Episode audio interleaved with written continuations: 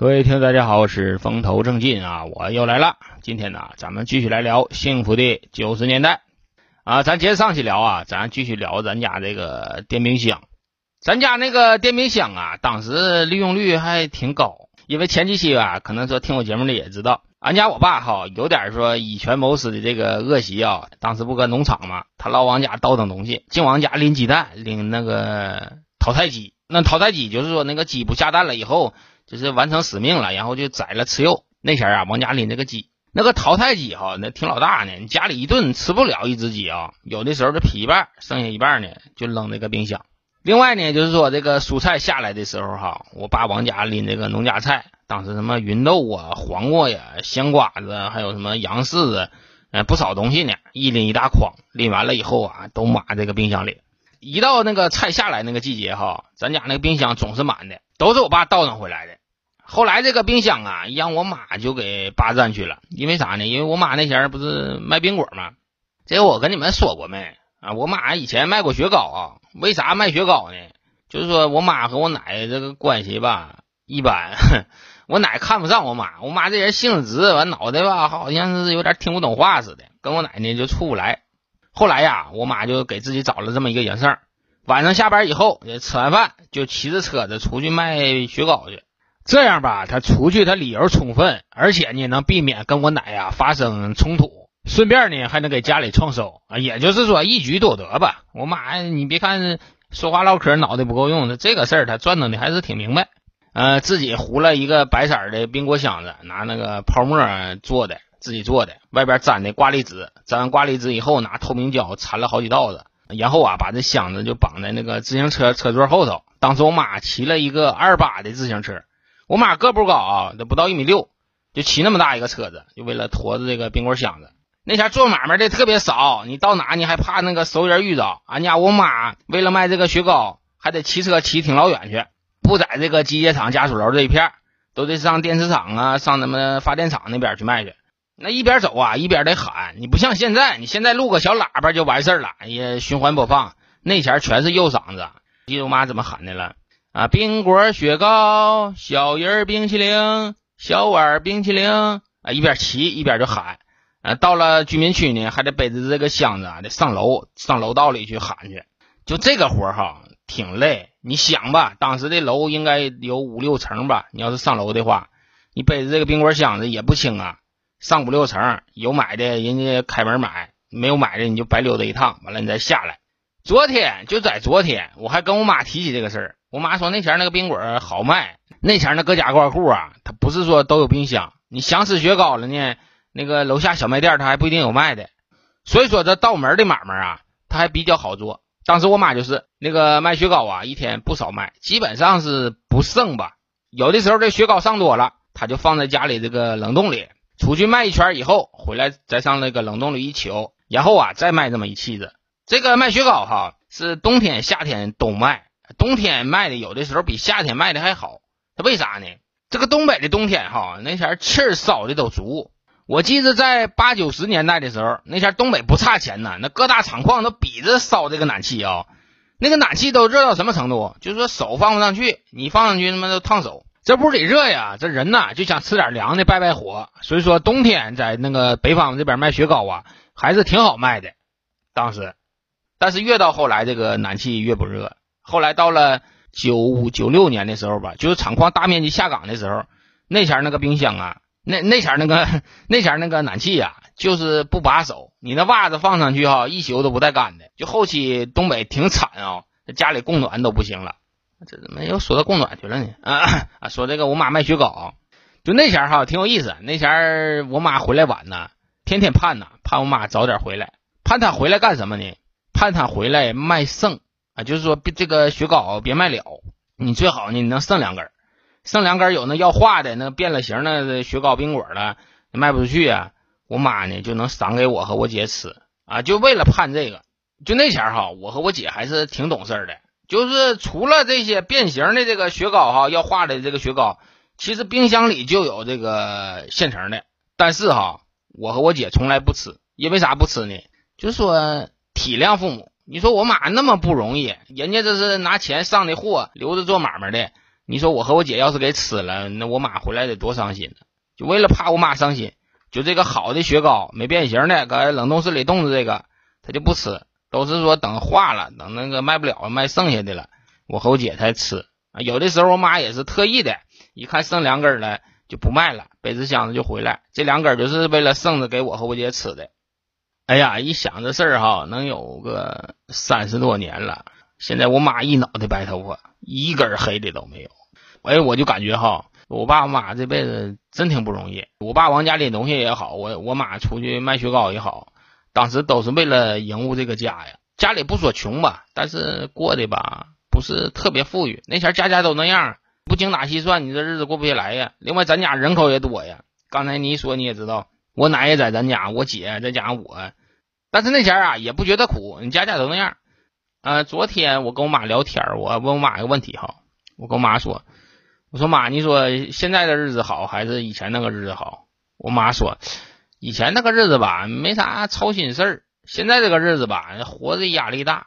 但是你要是让我选的话，我选现在，我不选以前，因为以前啥也没有啊。那前儿你想吃点啥，想用点啥，你说有啥呀？你说咱们现在多好，现在作家电视这么多台，你想看哪个看哪个。你不像以前，你说看个电视还得等到晚上七点去，不到七点，那么电视都没有。那还是说现在这个生活好。你现在想吃雪糕的话，你冰箱打开就有，哪像以前呢？你说买个雪糕还得跟家里商量。也确实，确实这样。你说像我女儿这样的，家里冰箱有啥，她翻出来她就吃，她从来不问说这个东西他妈搁哪来的。没有我和我姐小前那么懂事，一看家里有雪糕，这都不敢吃，没有那样的啊。那我女儿就认为这冰箱里东西买回来就给她吃的，不像咱们那前吃什么东西都合计合计。这也说明了说现在这个生活条件好啊，就是花钱呢是吃东西啊，不像以前那么合计了。不要说怀念过去，过去只是说跟自己的青春有关系。要说这个生活条件呢，还是现在好。哎呀，一说起这个冰箱里的吃的哈，我就能想起一样东西。我一看冰箱，我就能想起来，就是这个洋柿子。可能在南方啊，其他地市可能这种叫番茄呀，叫西红柿啊，可能叫这么个玩意儿哈。啊，咱们这边呢就叫这个洋柿子。就那前儿哈，那个水果啊买不起，你到夏天的时候呢，都把这个洋柿子啊这放冰箱里，当冰凉了以后哈，就是当水果吃。我记得我小前那个洋柿子哈，特别好吃啊，就把那洋柿子俩手一掰，掰开以后哈，红皮儿绿瓤，里边都起沙，有的时候蘸点白糖。往嘴里一放，哎呀，真事儿！哎呦我天，太爽了，冰冰凉凉的。就那前那个洋柿子，我也不知道是啥品种啊，现在吃不着。就现在那个洋柿子，它就不像是说从土里长出来的玩意儿，就像啥呢？就像是拿工厂做出来的，整齐划一的，啊，一个个通红，但是吃着啊，就是没有这个洋柿子味儿。就这几年哈，这青菜还行。这几年的青菜哈，优化的不错。你像什么辣椒了、黄瓜了，像什么生菜了，都比以前能强点，那味道都有所改善。但就是这个洋柿子，我也不知道咋地哈，这个洋柿子就是好看不好吃。你也别说，现在有那个好吃的洋柿子，我记得丹东卖一种洋柿子啊，叫铁皮柿子，那个柿子青毫毫的那个色儿，看着不好看，但是确实好吃。除了它确实好吃呢，它确实也不是说洋柿子的价啊。就那个洋柿子跟草莓是一个价钱，也就说啥呢？也就是说那个洋柿子啊，已经是说混入到这个水果圈去了，不跟蔬菜混了。你现在想吃呢也有啊，就是贵。说到这哈，我闲扯几句啊。我现在买菜有个什么毛病呢？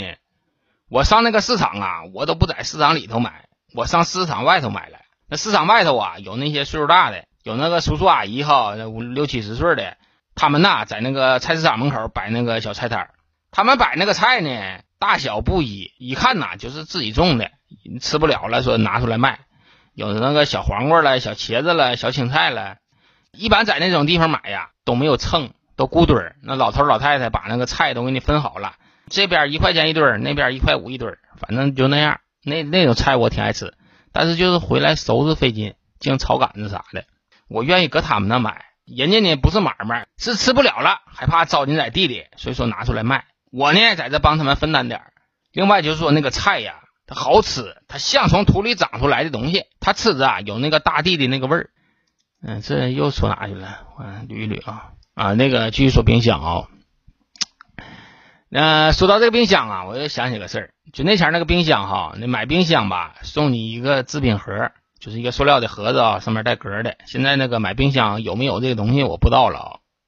那前呢送这么一个制品盒，啊，这个制品盒可让我和我姐逮着了啊。那前吧有一种饮料叫什么呢？叫果汁露。那个岁数大的可能说都喝过这玩意儿啊，就是一种浓缩的果汁儿，到时候拿那个水一沏啊就能喝。当时呢，咱家老有这个果子露，为啥老有这个呢？就说我叔我大爷他们给买的，一看我奶奶来的时候，那不知道买啥呀。那前除了罐头啊，就是果子露，给买的果子露。我奶呢舍不得喝，结果都让我和我姐给糟了。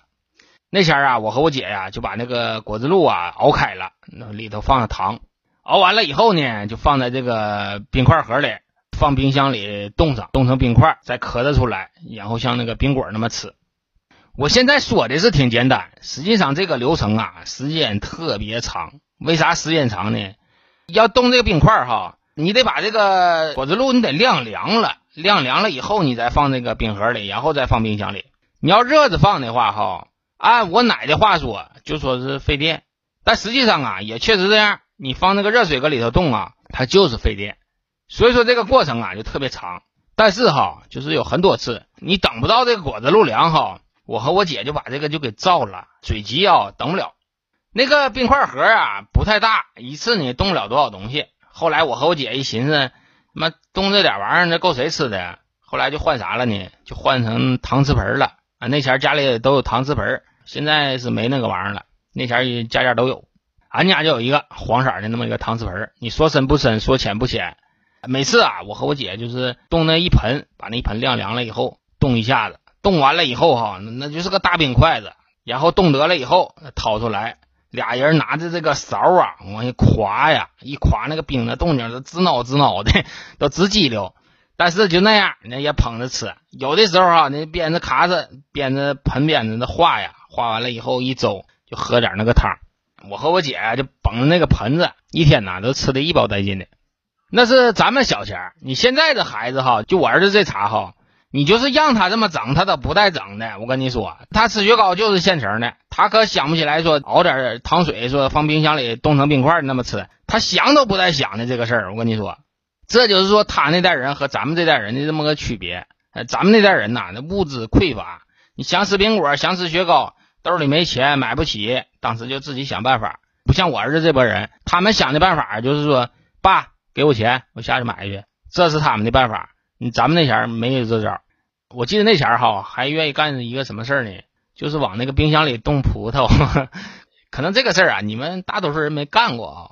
我爸那前儿不搁农场嘛，那前儿农场啊发葡萄，葡萄特别多。有一种葡萄呢，黢黑，顺甜啊，那个品种应该叫康贝尔，应该叫康贝尔。现在那个葡萄也有卖的，那葡萄特别甜。那葡萄就有一点不好，它掉粒子，就说熟的太透了，可能是哈。一抖了，那粒儿老掉，它不像那个飓风龙眼那种葡萄长得那么结实。掉完那个葡萄粒儿以后，哈，你还得马上吃。那个葡萄它不禁放，你今天放完以后，第二天就生那个小苍蝇。所以说，那个葡萄一掉粒儿以后，我就怎么干呢？我就给冻那个冷冻里，等冻硬了以后，你拿出来你再一吃，哈，酸甜酸甜的。但是你只能冻这个康贝尔，你冻别的品种就不行，别的品种冻完了就溜酸，就这个康贝尔。冻完了，什么酸甜好吃。另外还有什么事儿呢？另外这个冰箱啊，那个夏天用，冬天不用啊。冬天那个东北用不上冰箱。你说冷藏吧，它没啥冷藏的东西。东北的冬天就是冻蔬菜了，你除了白菜、萝卜就是土豆子，你基本上这玩意儿它不用进冰箱啊。另外说那肉啥的，那就外头一放。俺家原来这个窗外头啊有一个护栏，护栏里放一个纸壳箱子，肉啊有什么鸡啥的，直接就扔那里就完事儿了。那冬天就跟大冰箱一样，你根本就用不着这个冰箱啊。另外就是为了省电，不像现在，你现在冬天夏天都插着，那可不像那前啊。那前你花每一分钱都得合计合计啊。说到这呀，这个关于冰箱的事儿啊，可能就差不多了啊。我想想还有没啊？对，还有一个事儿，还有个事儿也挺有意思。就俺家这个冰箱刚买回来的时候哈，就刚到家的时候，差点啊没把我这个强迫症给干犯了啊。啥事儿呢？就是说，这个冰箱哈，刚买到家的时候，这个咱没见过呀。就是下边冷藏这一部分哈，你只要把这门打开，它里边就亮啊。现在冰箱也这样啊。哎，就这个事儿，就让我看着了。我寻思这里头的灯是不是他妈一直亮着的？因为说你每一次开开的时候它都是亮的。然后啊，我就跟我爸说：“我说爸呀，你看这冰箱这个里头这个灯它总是亮的，它多费电呢。”哎，我爸就跟我说了：“那冰箱不是这样啊，它关上门它是不亮的，它开上门它才亮。它有一个呃触碰开关，跟这个门呢是联动的，把门打开的时候它亮，你把门关上的时候它不亮。”这个话呀是跟我说了，说完呢我也能听懂，但是呢我就是想证实一下，我想证实一下我爸说的对不对，他骗没骗我啊？因为我爸这人这办事不是太牢靠，从小到大他妈净唬我了。然后啊我就开始琢磨这个冰箱，我就慢慢的关这个门哈，我倒要看看它啥前灭。但是俺家那个冰箱特别气人哦，它就是有一点缝它里边都亮，啊有一点缝它里边都亮，所以说我就看不到它啥前灭。后来哈，我就天天晚上我就寻思这个事儿，哎，都坐下病了，天天晚上就寻思，我他妈这个冰箱门关上以后，它里头是不是亮的？后来我都寻思到什么招了呢？我都寻思到把咱家对面我李叔家那个小孩借来，我把冰箱收拾干净，我让他坐里头，然后把这冰箱门关上，关上门以后我再打开，我再把这孩子掏出来，回头我再问问这孩子，我说关上以后这里头灯亮不亮啊？当时我都寻思过这个招啊，因为当时那个俺家我李叔那孩子也小。两三岁，反正两三岁吧。完了还会说话。你要是把他塞里头，帮我侦查一下这个事儿啊，我看行。哎呀，说到这个小李叶啊，真是哈，现在要看着都够呛能认识了。我能比他大十来岁。我李叔家那孩子长得特别好看啊，跟我女儿小的时候有点像。俺家不是跟李奶家是邻居吗？门对着门，天天家里的门就是敞着。那小孩就那样啊，谁家好玩就去谁家。当时呢，就总往俺家跑，找我和我姐玩。那前他愿意玩啥呢？啊，就愿意给人家梳头，自己兜里啊揣一把小木梳，然后啊就找我姐去。我姐那前头发长啊，他就跟我姐姐商量啊，姐姐，俺俩玩游戏呗，我给你梳头。然后我姐呀就坐炕上，他在这后边站着啊，拿着那个木梳给你梳头，梳的有模有样的，可有意思了。嗯，这小孩在后来我卖手机的时候遇到过一次，但是我已经认不出来他了啊。我家搬走的时候，他才没上小学。你想吧，那小孩才多大呀？那六七岁。等我再见到他的时候，他已经是十七八、二十了，大个子，长得挺漂亮。我搁里头卖电话嘛，来瞅着我。他说：“你是沈叔叔不？”一下就懵了。我一寻沈叔叔这辈儿，我说这孩子这么大，这这搁哪拎呢？后来他就说了：“啊，我是那个李叔的女儿，我俩小前是邻居。”这一下我才想起来，哎呀，这不小李叶吗？后来我就问他，我说你哥搁哪呢？他说我哥杨雷啊，雷子搁那个黑龙江那边呢，嗯，都挺好。我说是吗？哎呀，这么多年没见了哈，当时就臭了，当时就忘了说留这个雷子的联系方式了。我现在我都特别想联系上他，我联系上他，找他到哪地方坐一坐哈，咱们吃点饭啥的，聊一聊这生活都怎么样。特别想，但现在联系不上。这一聊哈，这么些年就过去了。其实挺感谢这个节目啊，跟你们聊天的时候吧，能想起来挺多以前自己的事儿啊。有的时候啊，都认为说这些事儿都已经忘了，都记不住了啊。但是跟你们聊着聊着，又又都想起来了，这感觉挺好啊。那前啥也没有，一天穷乐呵，一个冰箱呢也能鼓捣老半天。嗯，好了，今天咱就聊这么多吧啊，再多的我也就想不起来了。咱下一期啊，咱讲一讲家里那个洗衣机。好了，今天咱就到这里，再见吧，拜拜。浮现在我的脑海。